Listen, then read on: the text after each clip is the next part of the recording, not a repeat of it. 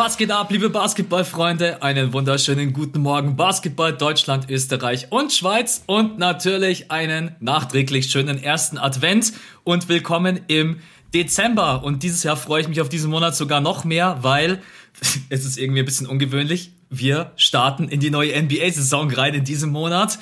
Aber ja, jetzt erstmal rein in den Podcast und ich bin natürlich nicht alleine am Start. Björn ist mit von der Partie. Björn. Ach so, ich, ich dachte, du bist heute mal alleine. Nee, ich habe gerade ich habe gerade zu ihm schon gesagt, heute, wir sind die, echt direkt in dem Podcast. Ich habe ihn nicht mal gefragt, wie es ihm geht und deswegen hole ich das jetzt nach. Äh, alles gut bei dir? Wie geht's dir? Ja, übertrieben schlapp, muss ich sagen. Ey. Ich habe heute Morgen ein Workout durchgezogen und bin davon richtig gerädert, jetzt schon. Das passiert mir sonst auch nicht. Und ich hatte einen richtig dummen Unfall. Äh, du kennst es ja und vielleicht auch ein paar Leute da draußen. Ich mache ja öfter diesen, äh, ich nenne ihn den KD-Drill, ja. wo man so einen steilen Hügel hoch äh, sprintet und dann halt wieder runter und wieder hoch und so weiter. Und ich hatte einen richtig dummen Unfall heute und zwar bin ich weggerutscht äh, beim KD-Drill auf der Steigung am Hang und musste mich dann zwangsweise irgendwo abstützen und greife mit der Hand so in den, äh, in den Hügel halt rein und greife wirklich in so einen, in so einen riesigen Busch Brennnessel. Ach du Scheiße. Alter, und meine Hand tut so weh immer noch. Das sind so richtig kleine Nadelstiche überall an den Fingern. Richtig unangenehm. Das ist echt mies. Ich, ich erinnere mich gut an die Schulzeit, wenn mich immer die, oder wenn man sich gegenseitig mit Brennnesseln irgendwie geärgert hat. Und diese ja. Scheißdinger, die können halt auch einfach, ja, das ist natürlich richtig mies. Die Aber ansonsten ist alles gut, oder? Also, dass sich nicht irgendwie verletzt, umgeknickt oder sonst irgendwas. Nein, nein, alles super. Ich bin nur echt ausgelaugt, äh, weil das Training viel länger gedauert hat, auch als ich dachte. Äh, Werde ich aber auch bald was dazu auf meinem Kanal machen. Also, also alles easy. Und ich, ich bin guter Laune, ich bin guter Dinge. Wie geht's dir denn? Ich bin also gerade eben geht's mir echt top. ich bin heute in den Brennnesselbusch gefallen. ich bin heute, ja, nee, also mir geht's echt heute top. Ich muss allerdings sagen, ich habe die letzten Tage auch mit Müdigkeit zu kämpfen. Ich, mhm. ich habe keine Ahnung, ob ich irgendwie einen Mangel habe. Ich versuche momentan auch sehr, sehr viel, äh, gerade Orangen wirklich frisch zu pressen und zu trinken, Äpfel und so weiter, weil ich das Gefühl oh, habe, mir fehlt irgendwie was, weil ich bin normalerweise ein Typ, ich bin nicht müde. Also mhm. mir reicht eigentlich sechs, sieben Stunden Schlaf. Ich schlafe momentan tatsächlich manchmal auch acht Stunden, ne, was für mich sehr ungewöhnlich ja. ist. Und ich habe so ein bisschen das Gefühl, dass mir vielleicht irgendwie was fehlt. Ich ernähre mich aber sonst wie sonst eigentlich auch. Vielleicht fehlt auch einfach die Sonne. Ich habe keine Ahnung. Aber manchmal habe ich so Tage, ey, da, echt, ich stehe auf und dann denke ich mir so nach zwei Stunden, ne, also ich kann mich jetzt eigentlich wieder hinlegen und schlafen. Ne? Ähm, ja, Mann. Aber ich merke das auch. Sorry, das ist richtig krass mit der, mit der Sonne und auch mit dem Wetter, das habe ich auch mal gelesen, je kälter das Wetter, desto mehr verbrennt dein Körper, ähm, sagen wir jetzt mal ganz, ganz grob Nährstoffe. Und äh, dementsprechend musst du auch viel mehr essen eigentlich. Und du musst eben auch mehr schlafen. Und ich merke das auch. Ich bin, ich, ich gehe um elf ins Bett und stelle mir dann normalerweise den Wecker auf 5.30 Uhr im Sommer und jetzt muss ich ihn echt immer auf 6.30 Uhr stellen oder manchmal sogar 7.30 Uhr, weil ich einfach merke, ey, no way kommst du heute mit 5, 6 Stunden hin. Das wird einfach nicht klappen. Und das regt mich richtig auf, weil ich, weil ich eigentlich gerne wenig schlaf, um dann viel Zeit zu haben am Tag. Und das funktioniert gerade gar nicht. Ja. Ich habe mir sogar den einen oder anderen Artikel dazu durchgelesen. Das ist halt leider auch in uns verankert, dass wir in der Winterzeit äh, das Bedürfnis haben, irgendwie mehr zu schlafen. Aber ich will nicht mehr schlafen, weil ich erinnere mich an die yeah. Sommerzeit. Da war es ja echt so fünf Stunden. Ich bin aufgestanden.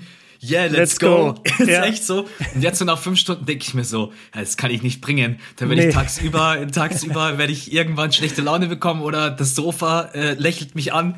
Ja.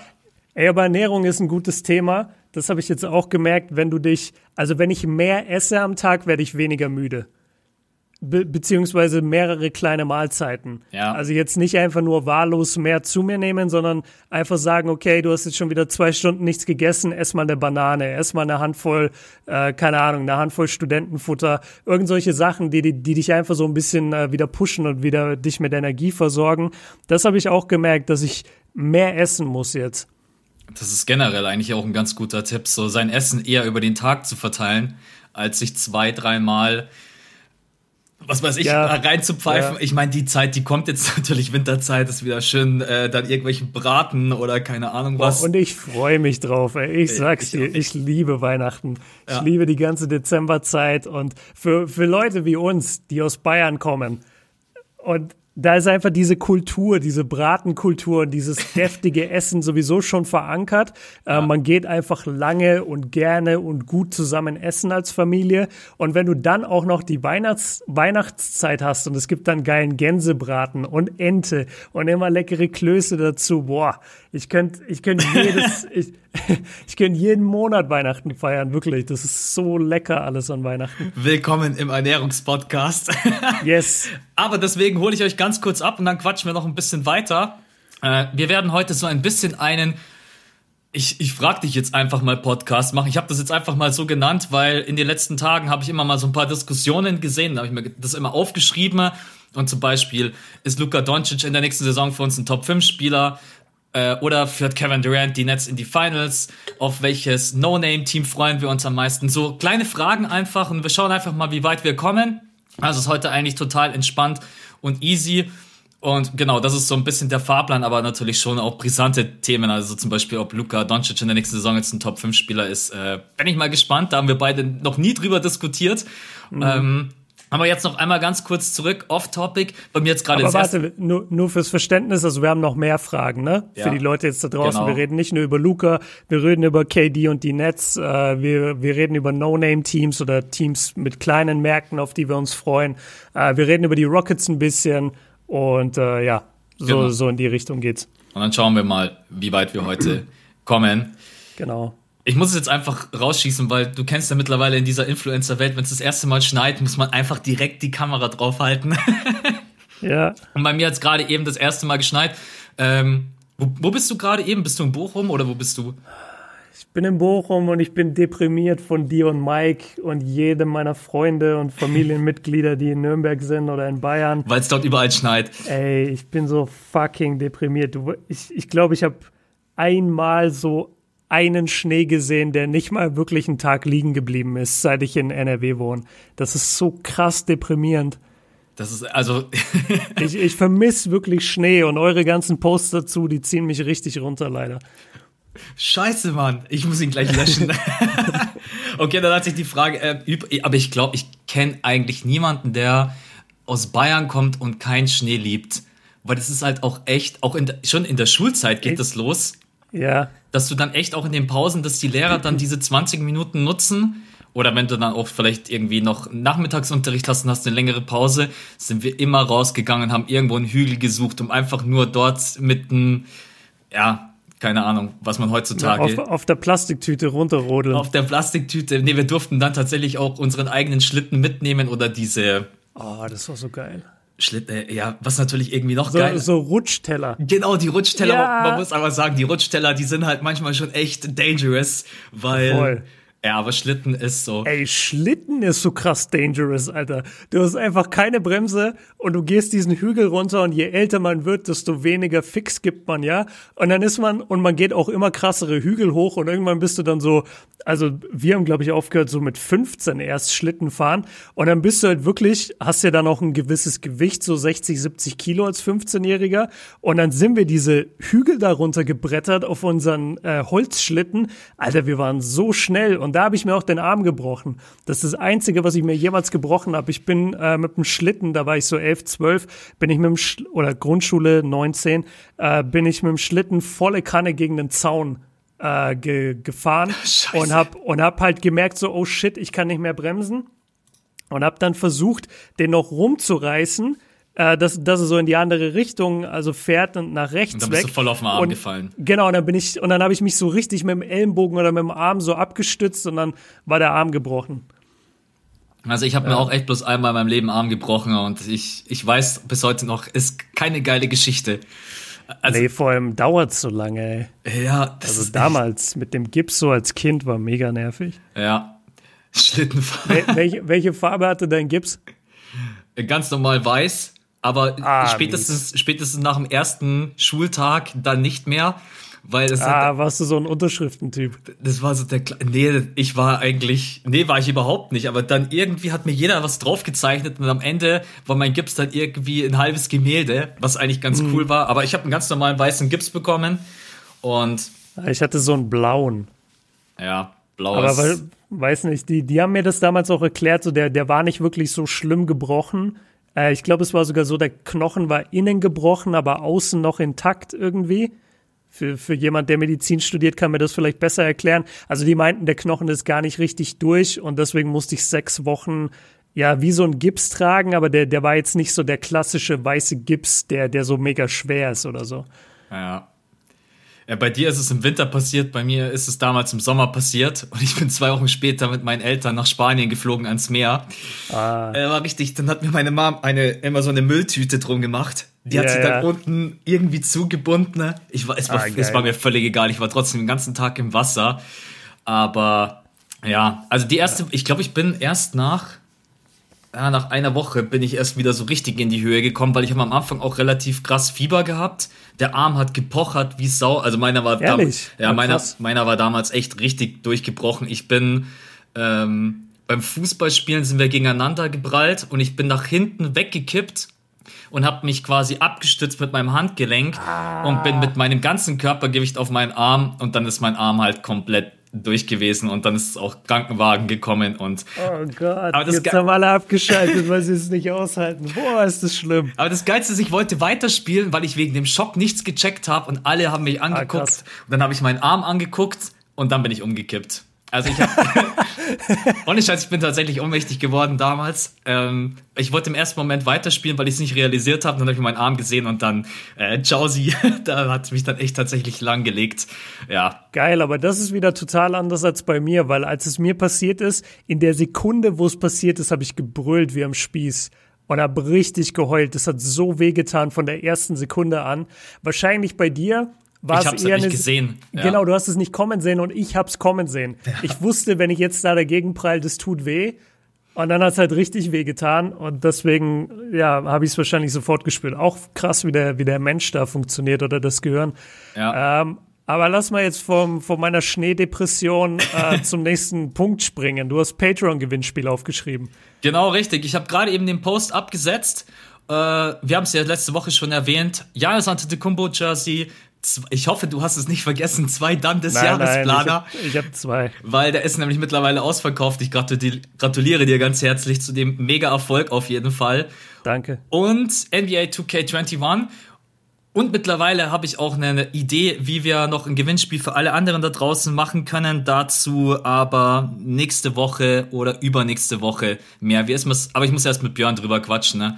Aber wir werden auf jeden Fall auch okay. noch für alle was da draußen machen. Aber jetzt erstmal alle Patreons da draußen. Gewinnspiel ist gepostet und bitte einmal durchlesen, weil steht auch was dabei. Ihr müsst was drunter schreiben. Genau. Nice. Wenn ihr dabei sein wollt, ähm, die, der Link für Patreon ist immer unten in unserer äh, Beschreibung verlinkt ist gar nicht unten. Bei Spotify müsst ihr da auf mehr Anzeigen oder sowas klicken und bei Apple Podcasts wahrscheinlich auch. Und da haben wir den Link jedes Mal drin in der Beschreibung. Äh, klickt da einfach drauf, schaut euch an, ob es was für euch ist. Es supportet uns und ihr könnt in diesem Monat halt krass was gewinnen.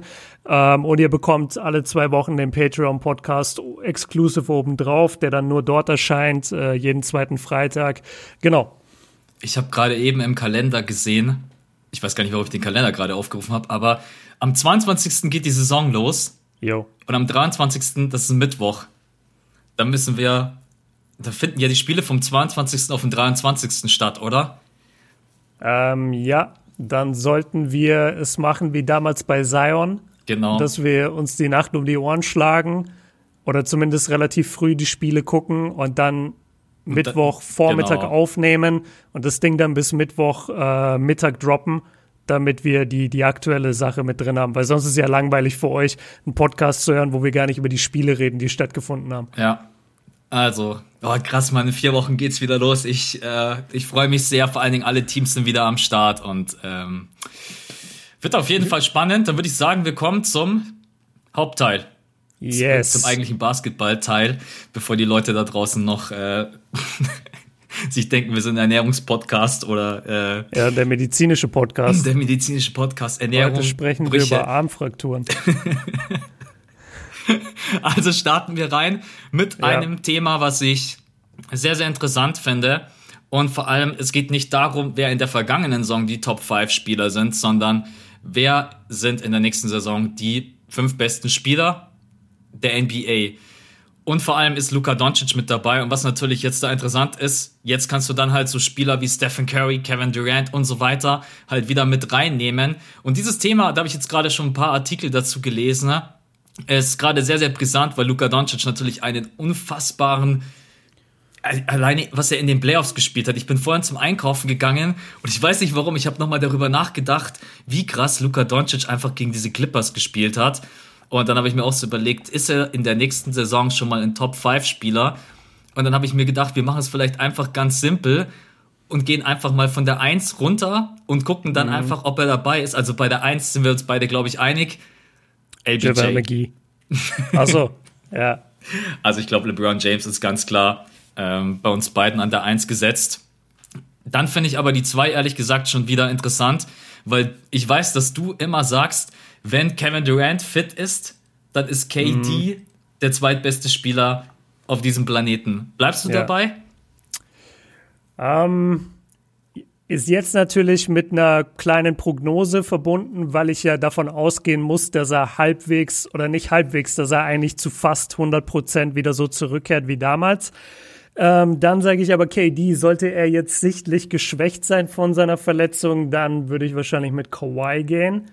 Ähm, hast du auch Kawhi an der 3? Fangen wir es mal so an. Also ich habe Kevin Durant auf jeden Fall klar an der 2, weil okay. ich gehe jetzt davon aus, der Spieler kommt zurück, zurück, der Spieler ist hundertprozentig fit. Dann ist Kevin Durant von der Offense für mich ja, also muss man ihn vielleicht sogar über LeBron James stellen, weil er einfach nur dieses krasse Shooting hat und die Shot Creation und halt einfach nicht zu verteidigen ist, in der Defense unterbewertet. Und dann Aber er hat das Playmaking nicht. Das, na klar, ist, also wer hat das Playmaking wie LeBron James? Keiner auf diesem Planeten, ne? Das ja, ja, nee, deswegen nur zur Vollständigkeit. Deswegen ja, steht LeBron oben. Absolut, genau. Und Playmaking, ähm, LeBron James ist einfach so krass der Dreh- und Angelpunkt bei den Lakers. Deswegen ist auch zum Beispiel bei viele äh, auch gesagt haben, ja, aber Anthony Davis hat ja stellenweise bessere Stats aufgelegt und bessere Shooting Stats. Ja, aber mhm. LeBron James dirigiert das einfach alles. Wenn AD einen Bucket macht, dann liegt es meistens daran, dass LeBron James das so wollte und einfach seine Spielintelligenz und wie er die Bälle verteilt. Das ist einfach. Er ist das ist einfach seine Mannschaft. Ja. Also da müssen wir auch nicht ähm, drüber streiten, aber ich, ich bin jetzt gespannt auf deine drei. Oh. Ja, ich, ich darf mich nicht beeinflussen lassen von den Playoffs. Und dann muss ich einfach Aha. Kawhi an die drei packen. Ne? Äh, weil klar, Kawhi hat sehr, sehr enttäuscht, muss man einfach auch ganz klar sagen, gegen die Denver Nuggets. Die Leadership ja. war überhaupt nicht zu erkennen. Seine größte Schwäche wurde nochmal so klar und deutlich. Er ist überhaupt kein Playmaker. Er ist niemand, der dieses Team anführen kann wie ein LeBron James. Und da hat man auch, finde ich, nochmal ganz schön den Unterschied gesehen zwischen einem LeBron James und Kawhi Leonard. Und aber ich will mich davon jetzt nicht zu krass beeinflussen lassen. Generell vom Gesamtpaket her ist Kawhi für mich an der 3 und auf jeden Fall noch über Janis. Bei Janis wäre bei mir, denke ich mal, wäre Janis bei mir an der 4? Ich glaube schon, weil einfach sein defensiver Impact auch krass ist. Aber AD gibt's halt auch noch. Oh. Eben, eben. Ist, also Kawhi bei dir auch an der 3? Schwierig. Also AD hat schon wahnsinnig gut gespielt und man darf halt nicht unterschlagen, was AD ist, weil AD ist auch ein krasser Scorer. Ähm, AD ist eigentlich das, deswegen struggle ich auch mit Janis, weil AD ist fast so ein bisschen das, was wir immer hoffen, dass Janis mal wird. Zwar hätte Janis dann noch mal mehr Power, aber an sich ist AD genau dieser 2,10 Meter, 2,13 Meter Typ, der alles kann auf dem Feld, der super verteidigt, äh, super Offensive spielt und, und den du ähm, auf der anderen Seite halt auch nicht verteidigen kannst, weil, weil er eben auch von außen werfen kann. Ähm, mein, meine Top 5 oder, oder Top 4 wäre jetzt LeBron, KD, Kawhi, AD. Das hätte ich jetzt, ich finde, das hat sich AD auch verdient nach der letzten Saison. Klar, er spielt neben LeBron, da kann man jetzt äh, sagen, da, davon ähm, hat er viele Vorteile. Genauso ist es aber auch andersrum. Also die beiden helfen sich halt gegenseitig in dem äh, Segment. Und ich muss schon, also ich muss AD nach der letzten Saison klar vor Janis stellen. Ähm, vor allem, weil Janis halt enttäuscht hat. Ja, du hast recht. Also ich habe jetzt auch gerade nochmal drüber nachgedacht.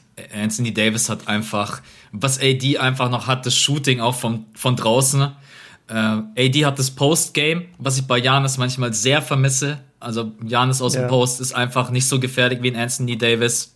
Äh, dann hat Antetokounmpo natürlich auch manchmal Probleme mit den Freiwürfen. Da wissen wir, AD mhm. hat in dem einen Spiel, was waren es? Es war sogar ein Rekord, glaube ich, von den Lakers. Ich weiß nicht mal, wie viele ich, es waren. Ich krieg's nicht mehr hin, aber ja, ich erinnere mich. Es waren auf jeden Fall sehr, sehr viele Freiwürfe und generell auch von der Defense her, ja, beide auf Augenhöhe. Ähm, wenn nicht AD sogar um die Zone herum noch einen größeren Impact hat als Janis, wobei ich Janis dann in der Team-Defense wieder ein bisschen stärker einschätze. Aber gehe ich mit. Also AD über Janis hat er sich echt verdient. Und dann, ja, in der nächsten Saison Luca.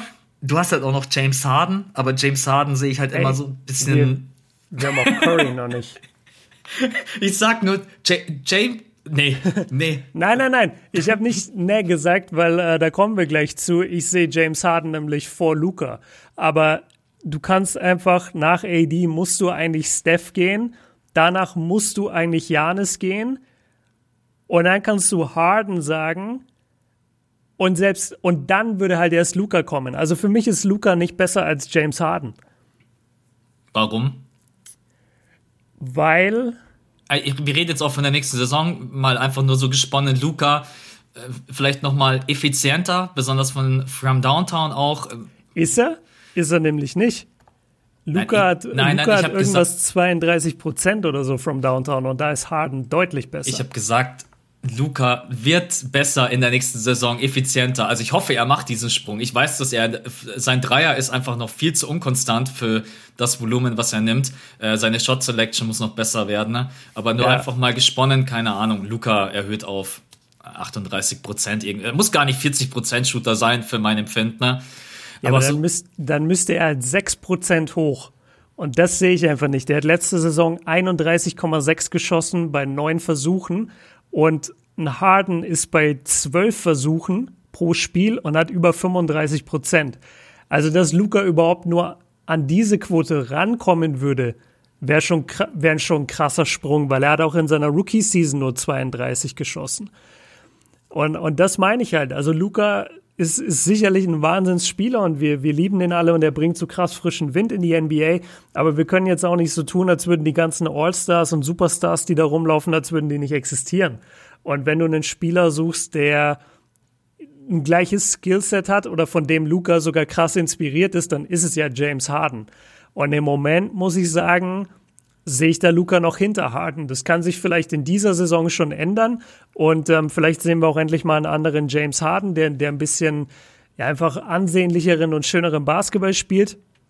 Aber steckt zum Beispiel James Harden letztes Jahr zu den Mavs in diese Offense und, und lass ihn spielen mit, mit der gleichen Pace wie Luca, dann glaube ich, sieht es genauso aus in Dallas, wird nicht besser.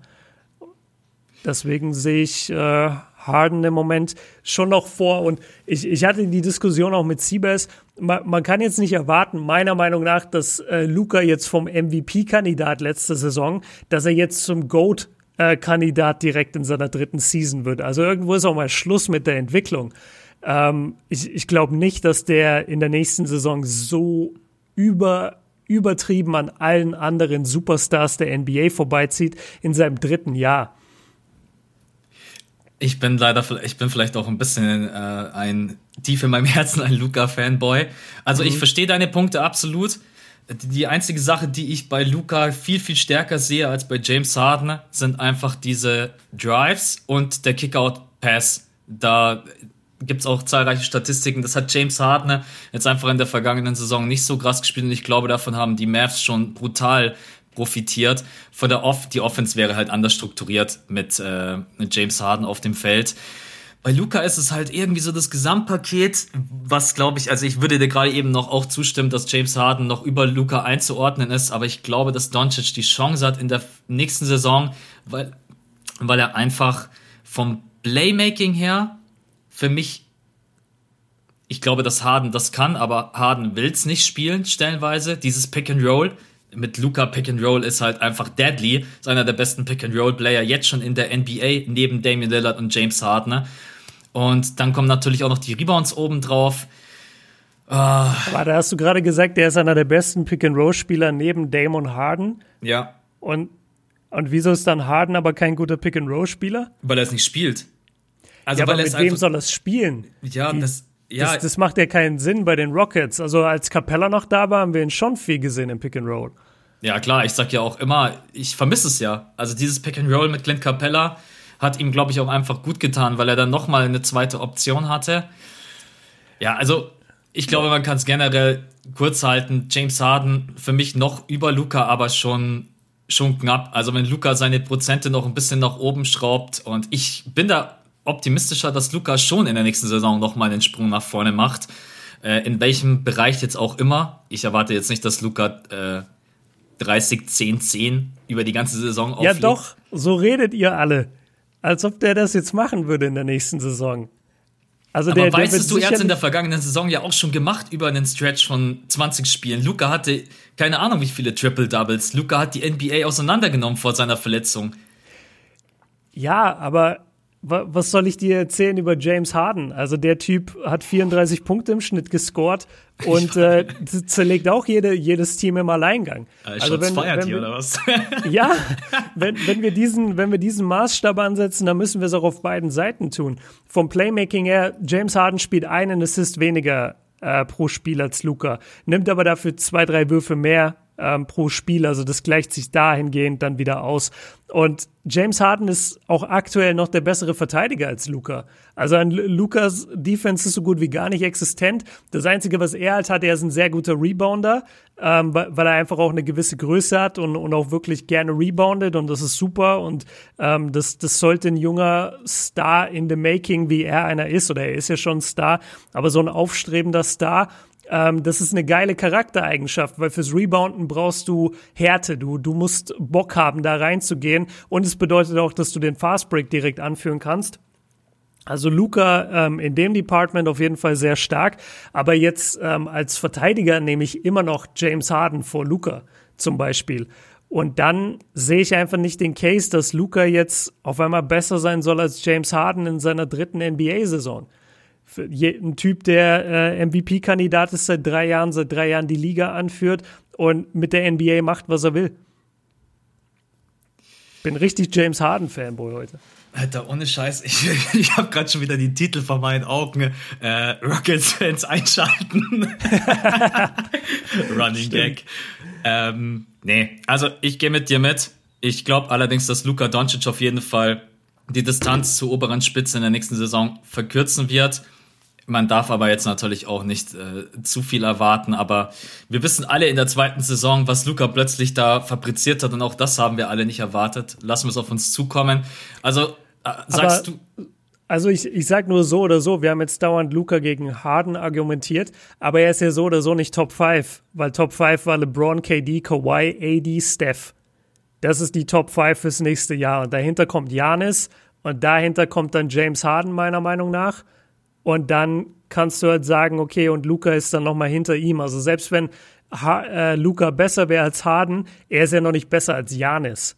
Und er ist sicherlich noch nicht besser als Steph oder einer aus der Top 5. Deswegen die Frage, ist Luca Top 5? Können wir beantworten? Nee, ist er nicht. Auch nächste Saison noch nicht. Dafür gibt es zu viele gute Spieler.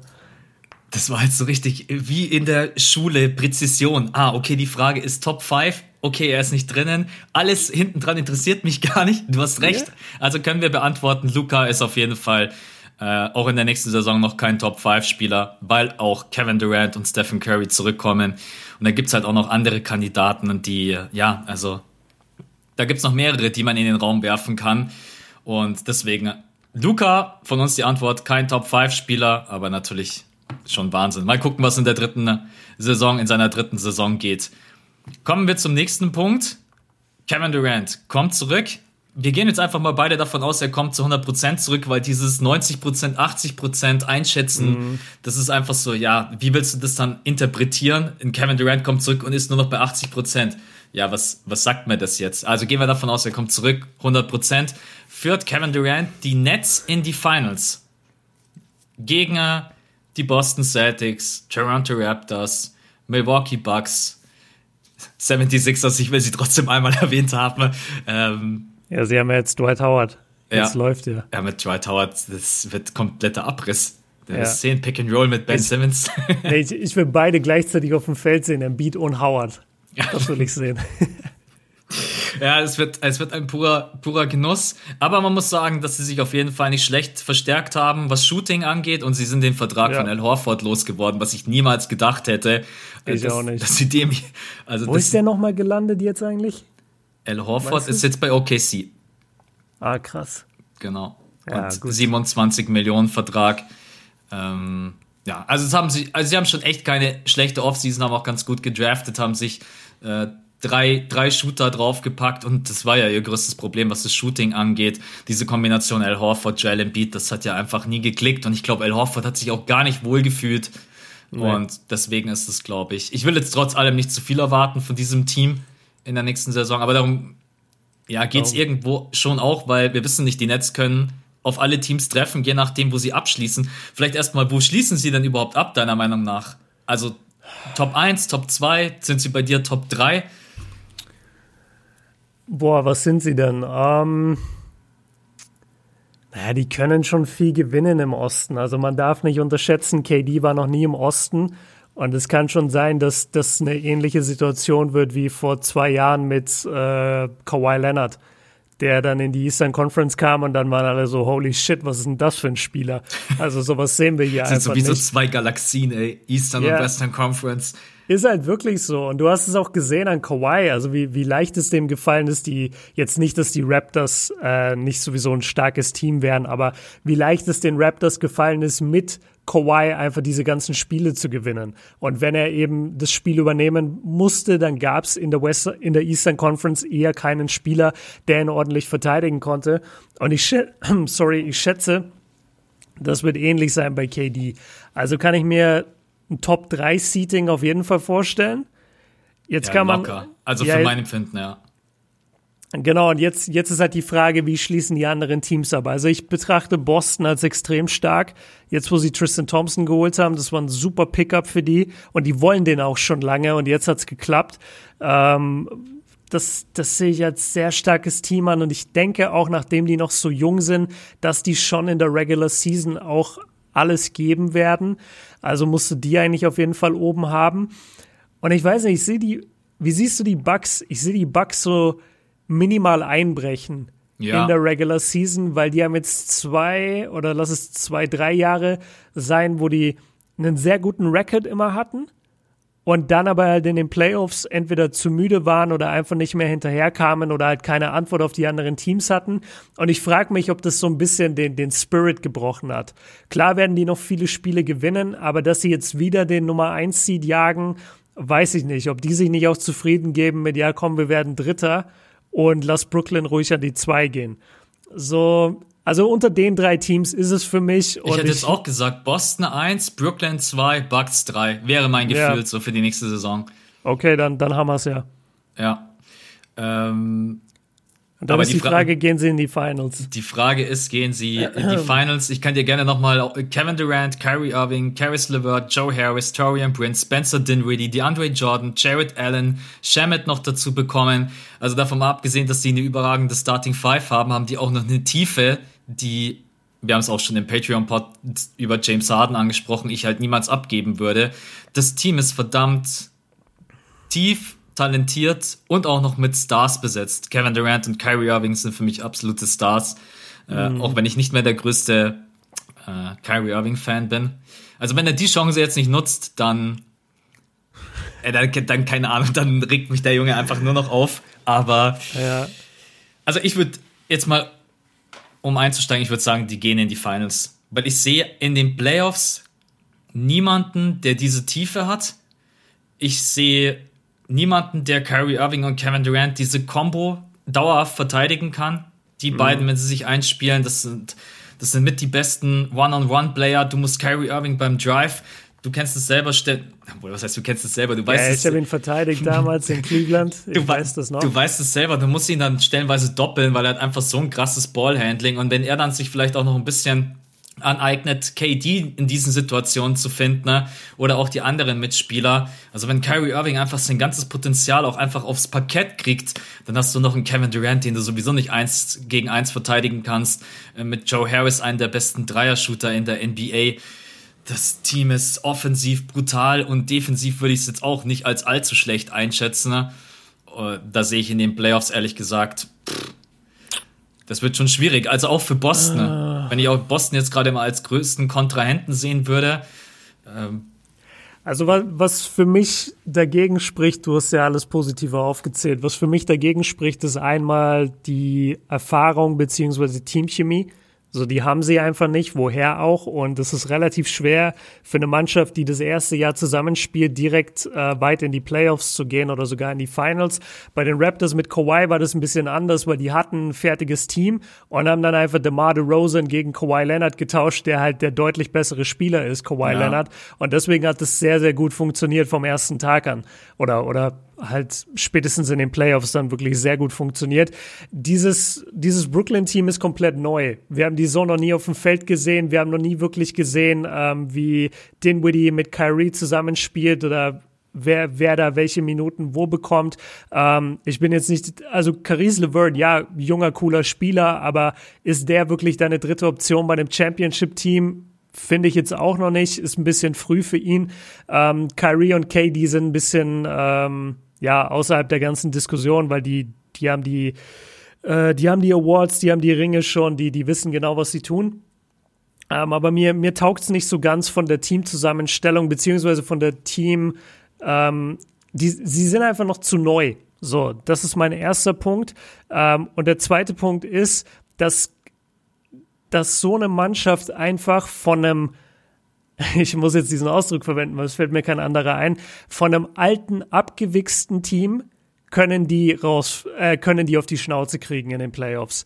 Und da denke ich zum Beispiel an die Toronto Raptors, die sicherlich nicht mehr so stark sind wie letztes Jahr, aber die trotzdem einfach noch diese, die haben diesen Teamzusammenhalt und die sind so unglaublich nervig und hart in der Defense. Und wenn ich mir da jetzt vorstelle, du musst gegen die spielen, eine sieben-Spiele-Serie und wirst da die ganze Zeit äh, mies verteidigt von den, von den Raptors. Also das kann ins Auge gehen für die Nets und dann sehe ich die Celtics auch als deutlich eingespielter. Die Rollen sind viel klarer verteilt. Die haben auch eine super Defense und die haben jetzt noch Thompson mit dabei. Also ich, ich glaube, Boston ist nächstes Jahr so ein bisschen das Nonplusultra in der, in der, in der Eastern Conference. Und da sehe ich auch gerade nicht, dass die Nets da einfach so vorbeispazieren. Es kann passieren. Es kann passieren, wenn KD in den God-Mode God-Modus schaltet, so wie es LeBron in der Eastern Conference immer getan hat. Aber also dieses Celtics-Team ist jetzt nicht einfach wegzulachen. Und ich bin auch noch so ein bisschen bei den Raptors festgehangen und denke mir, ey, so wenn es bei den Netzen ein bisschen kriselt, dann haben die Raptors die. Dann können die Raptors die schlagen. Das ist das erste Mal, dass ich, glaube ich, so krass widersprechen muss, weil ich sehe bei den Raptors halt niemanden, der Kevin Durant auch nur am Ansatz verteidigen kann. Siakam. Na, Siakam und äh, OG. Ich sage, niemand kann Kevin Durant verteidigen, aber das sind die Spielertypen, die du brauchst. Also du hast auf jeden Fall mit einem der besten Verteidiger gegen Kyrie. Das gebe ich dir mit Kyle ja. Lowry. Der ist mit seinen 34 Jahren, das ist dem völlig scheißegal, auch wenn da. der wird jede Sekunde floppen. Bei jedem Crossover wird der floppen. der, der, der, zieht, der zieht so viele Charges, das hat man in den Playoffs noch nie gesehen. Ja. Ähm, ja, aber man darf halt auch nicht vergessen, dass es halt nicht nur die beiden sind, sondern die Jungs drumherum, die können schon auch Basketball spielen. Also Dinwiddie und LeVert. Aber auf Finals-Level? Ja, wir sind noch nicht in den Finals. Wir reden gerade eben bloß mal darum, überhaupt erstmal in die Finals zu kommen. Okay.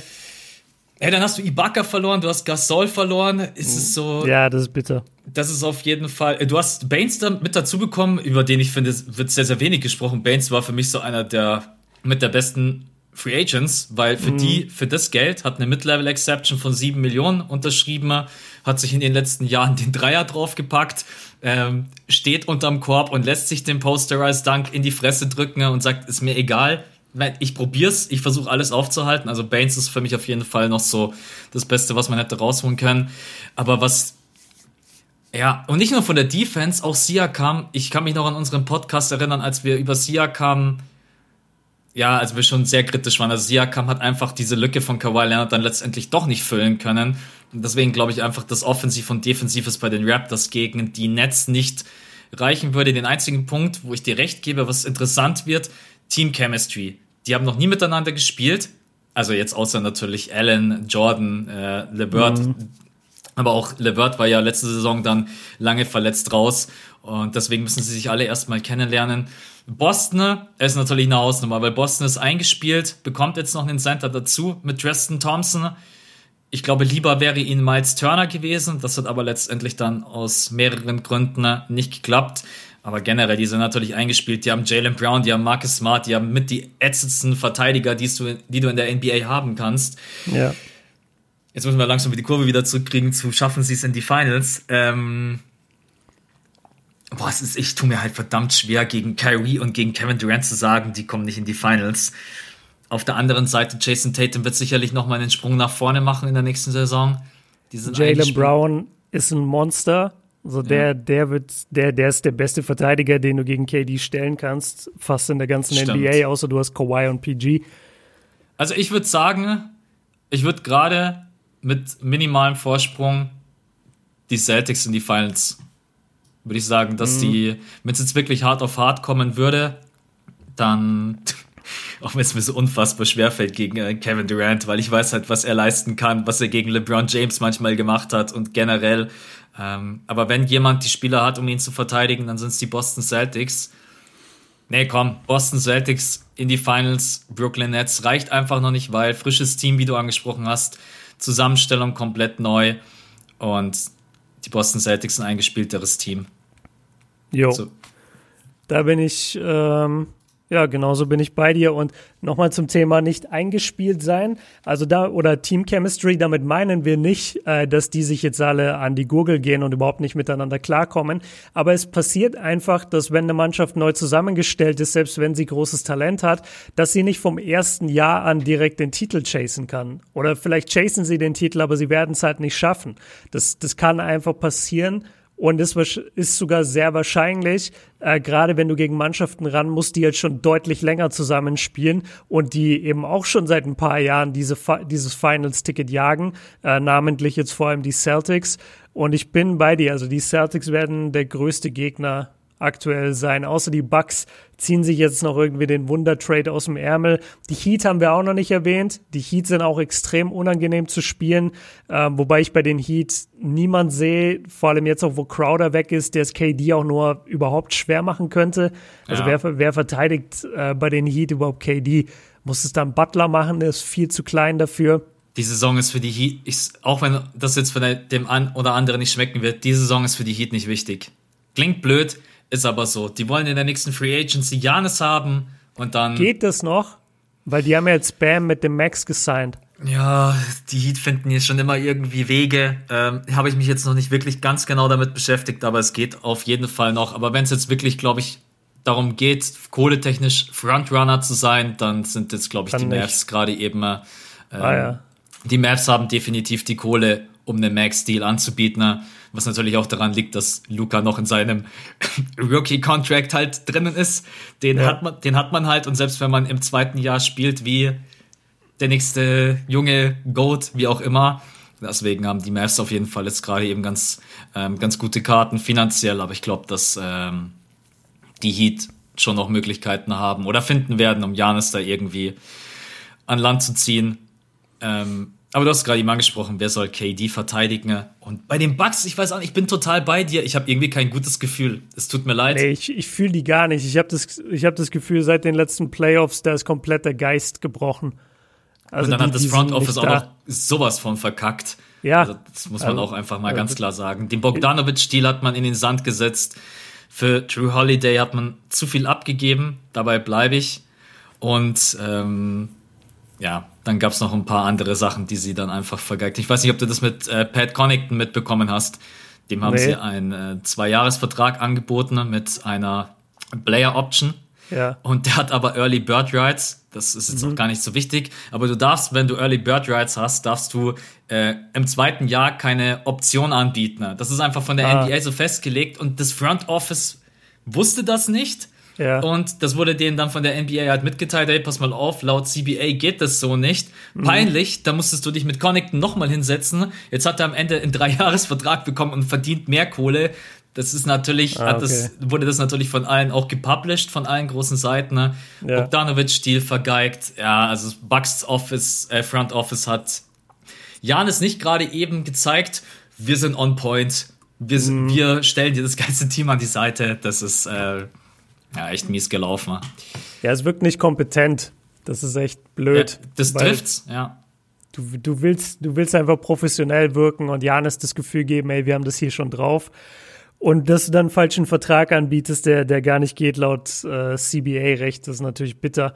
Ähm, lass uns noch die letzte Frage für heute machen. Die anderen können wir ja in die nächste Folge schieben. Und zwar, lass uns äh, damit enden. Auf welches No-Name-Team freuen wir uns am meisten und warum? Hau mal raus. ich hätte nicht gedacht, dass ich, äh, dass ich dieses Team jetzt mal in der nächsten. Also ich habe mir zwei Teams rausgepickt, wo ich mir jetzt einfach selber vorgenommen habe. Ich will einmal in der Woche, will ich von beiden ein Spiel gucken. Es sind, in dem Fall sind es zwei Spiele. Das erste Team sind für mich die Hawks denn die Hawks ah. haben für mich eine extrem gute Offseason abgerissen, Gallinari abgegriffen, Bogdanovic bekommen, Rondo bekommen. Man hat sehr, sehr viel junges Talent. Man hat immer noch die Möglichkeit, auch äh, auf dem Trading-Markt aktiv zu werden, weil man jetzt stellenweise sogar zu tief besetzt ist. Ja, die ähm, haben Capella, die haben Collins, die haben Trey.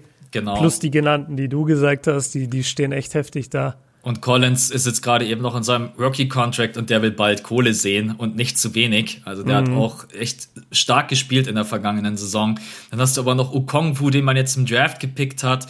Du hast DeAndre Hunter. Dieses Team ist vollgepackt ah, krass. mit. Stimmt, die haben noch Hunter. Du hast da wirklich Kevin Hurt, da hast du noch, also das ist echt vollgepackt mit jungem Talent. Äh, offensiv wird das, glaube ich, richtig viel Spaß machen. Ich will mir das einmal offensiv einfach angucken, wie das funktioniert, besonders diese Kombination mit äh, Trey Young und Clint Capella.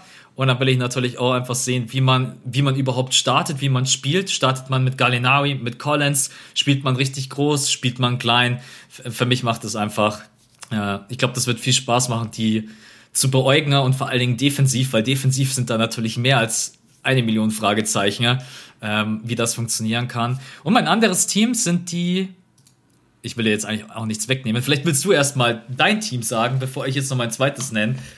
Naja, die Hawks sind schon ein sehr geiler Kandidat und die wären auch mein Nummer 1 Pick gewesen, aber ich kann switchen. Das ist jetzt nicht so das No-Name-Team, für mich ist es eins und ich werde mir die auf jeden Fall gut angucken nächstes Jahr und zwar sind es die Suns. Weil da wird jetzt die ganze Zeit drüber geredet, boah, guck dir die Suns an und die haben jetzt Chris Paul und jetzt ist endlich Bookers Breakout, ja, was also gar kein Hate jetzt, aber halt der, der Erfolg war einfach nie da in Phoenix. Es war nie erfolgreich. Und jetzt haben sie da die Bubble komplett äh, gewonnen, hat ihnen am Ende auch nichts gebracht, aber sie haben kein Spiel verloren, was halt schon sick ist. Und jetzt haben sie sich da noch verstärkt. Sie haben natürlich auch Kelly Oubre verloren. Ähm, aber ja, nichtsdestotrotz, also die Suns sind interessant, aber mein Nummer 1 Pick werden sie nicht. Mein Nummer 1 Pick werden die Hawks, weil die sind extrem gut besetzt. Und ich frage mich auch, wie so ein Team sich in der Eastern Conference macht. Also vor allem mit Bogdanovic, wenn, wenn, du einfach so Spieler bekommst, die eigentlich in der Western Conference normalerweise spielen, so Rondo, Bogdanovic, Capella, die waren ja alle in der Western Conference und jetzt sind die in der Eastern Conference mit Trey noch dabei. Ähm, und, und Gall, äh, Gallo ist ja auch ein Western Conference Player gewesen und es gibt halt einfach dieses Talentgefälle und plötzlich stehen die da alle bei den Hawks. Das ist schon heftig und da habe ich richtig Bock drauf. Die Suns sind auf jeden Fall auch ein guter Pick, ja. Ich müsste, müsste ich eigentlich erweitern, denn mein zweiter Pick wären eigentlich die Grizzlies gewesen. Ne? Weil jeder mich momentan irgendwie fragt, hey Max, was hältst du von den Grizzlies? Und ja, die sind natürlich super interessant mit Ja Morant, dann Jaron Jackson Jr. ist für mich eins der größten Talente, die wir in der NBA haben, ne? besonders was der auch offensiv abreißen kann.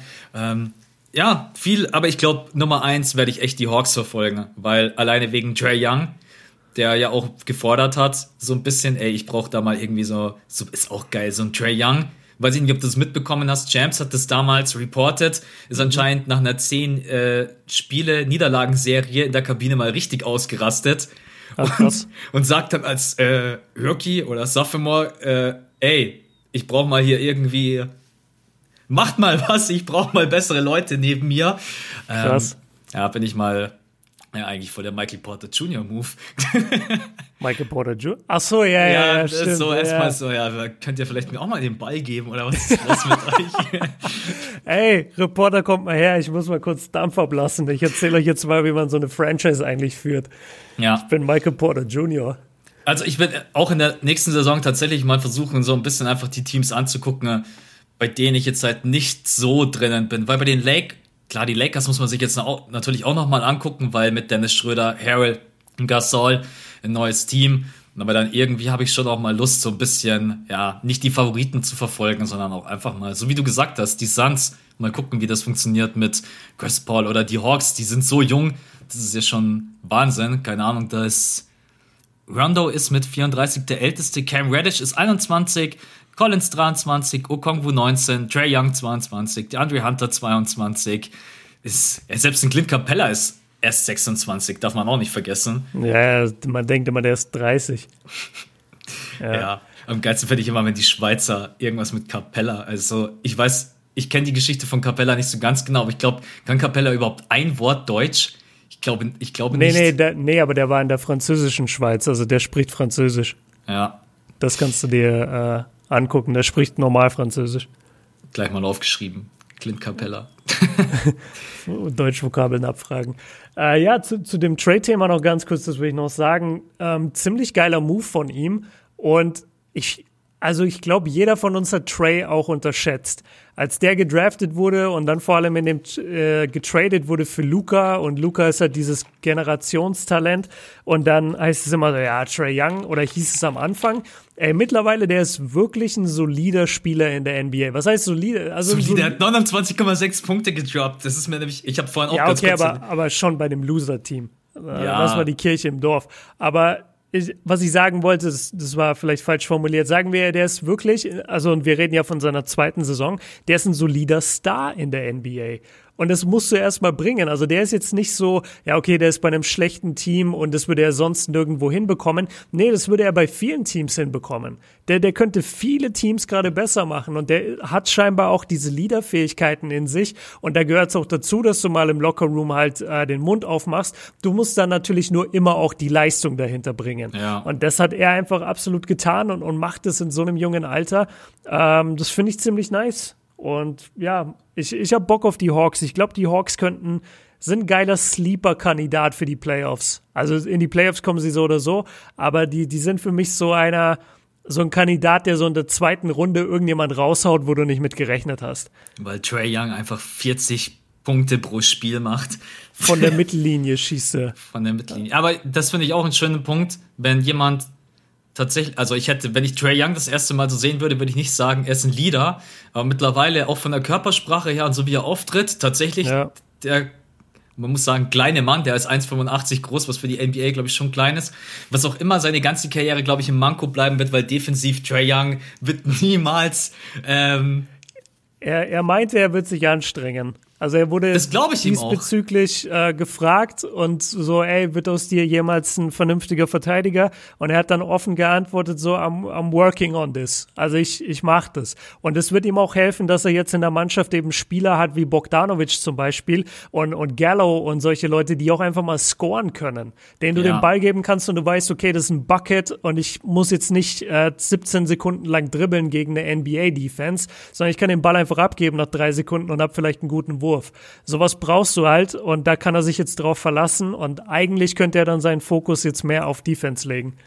Ich würde mir wünschen, dass Dre so ein bisschen anfängt, wie Steph zu spielen. Also ja, einfach den Ball auch mal ja. abgeben und dann einfach auch wirklich, weil er ist klein, wendig, kann genau das gleiche spielen wie Curry. Das ist ja einfach, wenn du Stephen Curry immer zuguckst, wie dann versuchen die Verteidiger dran zu bleiben, weil er läuft dann unterm Korb durch, wo sowieso schon fünf Leute stehen, läuft raus ans Perimeter. Ja, und ich glaube, so Trey Young würde ich ihm auf jeden Fall, also wenn ich jetzt sein Coach wäre, wenn ich leider nicht, würde ich sagen, hey, wenn wir vielleicht so ein bisschen versuchen zu spielen und natürlich schön in der letzten Saison, Trey Young hat so oft äh, das Double Team gefressen oder wurde getrappt, weil um ihn herum halt einfach vom Scoring das nicht das Niveau war, was sie jetzt haben und ja. die werden Bock machen. Also da bin ich sicher. Ja, letzter Punkt noch zu ihm, der ist auch gut auseinandergegangen. Also der hat sich echt Masse drauf gepackt und dadurch erinnert er mich jetzt auch mehr an Curry, weil das vergessen Leute immer oder gucken sich nicht so viele Highlights wirklich an, die up close gefilmt sind. Ey, Curry ist ein ziemlicher Brocken. Der wirkt nicht so auf einen so NBA-Court, aber ja, der hat richtig krasse Arme, ey. Und du, du kommst auch nicht in der NBA äh, an Leuten vorbei, wenn du nicht einen ordentlichen Körper hast. Also Curry ist schon eine Maschine. Und, und auch äh, Leute denken so, ja, Curry kann nicht danken oder Curry ist kein krasser Athlet, der kann nicht hoch springen. Guckt euch alleine diesen Dank an von vor ein oder zwei Jahren beim All-Star-Game, als er da in der letzten Sekunde so ganz casual am Dribbeln ist und dann bounced er den Ball so einmal äh, richtig hart auf den Boden, springt hoch und, sl und slammt das Ding reverse. Und es hat einfach ungefähr niemand damit gerechnet, dass der so viel Bounce in sich hat. Also Curry ist eine Maschine und Trey Young entwickelt sich auch in die Richtung und das finde ich äh, eine ziemlich positive Entwicklung und dein Vergleich ist eigentlich echt on point. Also wenn er damit anfangen würde, so zu spielen wie Steph, dann kann Trey wirklich eine sehr erfolgreiche Karriere haben in der NBA. Jetzt bist du Bescheid. Björn und ich freuen uns auf die Hawks. yes. Und Trey Young ist der neue Steph Curry. Absolut. So, Folgentitel. Folgentitel. Ja, der Titel ist. Du hast letztens zu mir gesagt, wir sollten mal immer im Podcast über den Folgentitel quatschen, dass es in anderen Pods gut ankommt. Ja. Trey Young ist der neue Stephen Curry. Das finde ich eigentlich. Ja. Ist, ist, schon ziemlich on point, oder? Das ist schon ziemlich on point, ja. Vor schon. allen Dingen, wenn man dann in den letzten fünf Minuten erst hört, was wir eigentlich damit meinen, ähm, ist, glaube ich. ja, aber eigentlich müssten wir auch machen James Harden oder Luca. Weißt du, oder so Luca nächstes Jahr besser als James Harden. Das könnte auch ein Folgentitel sein, da müssen wir mal noch gleich drüber reden. Ja, stimmt. Ja, Harden würde, ja, Harden klickt natürlich immer besser, weil direkt alle Harden-Fans, wenn sie sowas lesen, ne, einschalten und sagen, okay, wo kommt die Stelle, wo ihr die Scheiße labert? ja, aber Luca-Fans sind auch richtig äh, leidenschaftlich und dann hast du aber auch Warriors-Fans und Hawks-Fans. Also es sind zwei gute Folgentitel im, im Gespräch jetzt gerade. Und wir, wir müssen ja erst morgen die Folge veröffentlichen. Deswegen, wir, wir überlegen das noch ein bisschen per WhatsApp und äh, ihr seht es ja dann morgen, wenn ihr euch die Folge anhört. Genau. Und dann sind wir für heute raus, Leute. Äh, nächste Woche am Mittwoch. Hm, ja, müssen wir mal. Ja, die Free Agency ist jetzt so gut wie durch. Trade-technisch wird nicht mehr großartig was passieren. Wenn ihr irgendwelche Vorschläge habt oder irgendwas, was euch interessiert, wir haben jetzt hier auch noch ein paar Punkte mit drin gehabt, über die haben wir noch gar nicht gequatscht. Die werden wir uns auf jeden Fall mal aufheben. Ja. Aber solltet ihr irgendwas haben, was euch jetzt total mega beschäftigt, dann haut uns einfach an, schreibt bei Insta. Ähm, ihr wisst, wo ihr uns Ruft findet. mal an, kommt mal vorbei daheim, trinken mal. Schick mal eine Voice Message. Schick, mal, schick mal eine Voice Message. Oh, nee. Ich, ich äh, groß, also kleiner Appell für alle da draußen, schreibt die Sachen lieber bei, äh, bei Instagram diese Voicemails, man, man liest halt einfach schneller, als man hören kann. Und gerade wenn die Voicemail, wenn sich nicht genau überlegt wurde, was gesagt wird, und dann hast du, und dann machst du so die DMs und dann äh, hast du da einen, der so eine Minute rumdruckst und eigentlich nur eine Frage stellen wollte. Das ist nicht so nice oder ne, nicht so angenehm für uns, äh, wenn wir viele hintereinander beantworten. Deswegen gerne lieber schreiben. Äh, das funktioniert einfach besser und, und wir sehen das, also wir, wir können schneller antworten, wir können es schneller lesen. Und vor allen Dingen, du kannst dir einen Screenshot machen. Also ich, Sowieso, wenn, ich immer, ja. wenn ich dann immer irgendwelche Fragen sehe und denke, na cool, oder irgendein Hot Take oder was auch immer, ich mache mir dann immer schnell einen Screenshot, habe einen Ordner, da schiebe ich den schnell rein. Deswegen. Ja, ähm, sonst müssen wir die Sprachnachricht abtippen und dann davor einen Screenshot machen. Jetzt das wisst ihr, warum wir so wenig Output, äh, weil wir immer die ganze Zeit hier Sprachnachrichten abtippen müssen. Wenig Output, Alter. Wir beide droppen einfach jeden Tag irgendwo irgendwas. Es ja, gibt stimmt. so viel Output von uns beiden. Heute ist Dienstag, heute könnte es möglicherweise sein, dass ich nichts drop. Ansonsten droppe ich immer Montag bis Freitag durchgängig. Ja. Ja, macht auch einfach Spaß. Und du auch. Ja, ja, sowieso, aber also musst jetzt nicht sagen, wir hätten wenig Output. Es war, ja, es war ja natürlich ein Spaß. Nein, ich, bin jetzt richtig sauer, Max. Okay. Nimm das zurück. Neuer Podcast-Titel, Björn ist sauer auf Max. Ja, Björn beendet Freundschaft. Gut, dann wünschen wir euch auf jeden Fall eine schöne Restwoche. Wie gesagt, wir müssen noch vier Wochen müssen wir stark sein, Leute. Dann geht's wieder weiter am 22. Ja. Ähm, ich freue mich mega. Wir haben ein bisschen darüber gequatscht, auf welche Teams wir uns jetzt freuen. Björn, dir danke für die Zeit. Und wir oh, beide. Sorry, ich war gerade. Alter, jetzt ich wusste nicht, dass ich dran bin. Jetzt bin ich echt raus. Jetzt fängt er noch an zu gehen. Also jetzt ist echt Schicht im Ich habe nicht damit gerechnet, dass ich nochmal angesprochen werde. Ja, so. Ich hatte ja. nur ein Ciao noch in mir. Der Björn, der ist schon gar nicht mehr im Zoom-Call. Er ist einfach schon das Meeting beendet. Nein, Leute. Ähm, wir bedanken uns natürlich auch nach wie vor immer für den ganzen Support und für alle, die einschalten. Für uns ist das echt. Ähm, ja, für mich ist gerade nach wie vor eine große Ehre. Ich habe vorher mit meinem Bruder ganz kurz darüber gequatscht. Und wenn du dir dann so sagst, ja, es hören schon ein paar tausend Leute, dann ist es schon immer manchmal so ein bisschen surreal. Deswegen vielen Dank an alle, die immer einschalten. Ne? Und Björn, danke auch an dich. Jetzt kommst ja, du nicht toll, mehr zu Wort. Toll, nee, jetzt bin ich der, der gegähnt hat. Und du bist derjenige, der hier voll die schöne Danksagung raushaut. Ja. Jetzt stellst du mich richtig gut dar. Nein, ihr wisst, wir sind beide immer extrem dankbar für jeden, der zuhört und auch unseren Podcast mal teilt und jemand anderen sagt, hey, da gibt's einen coolen Podcast, so ein bisschen von Fans, für Fans. Ich sehe uns immer beide einfach so als lockeres Duo an. Wir labern einfach immer so ein bisschen drauf los und ähm, es macht einfach Spaß, mittlerweile auch schon seit zwei Jahren oder sogar länger. Ja, Mann. Äh, ist schon verrückt. Wir wünschen euch eine schöne Restwoche. Wir hören uns äh, bald wieder und Björn, dir danke. Danke an alle, die zugehört haben. Bis zum nächsten Mal. Ciao. So, da war ich.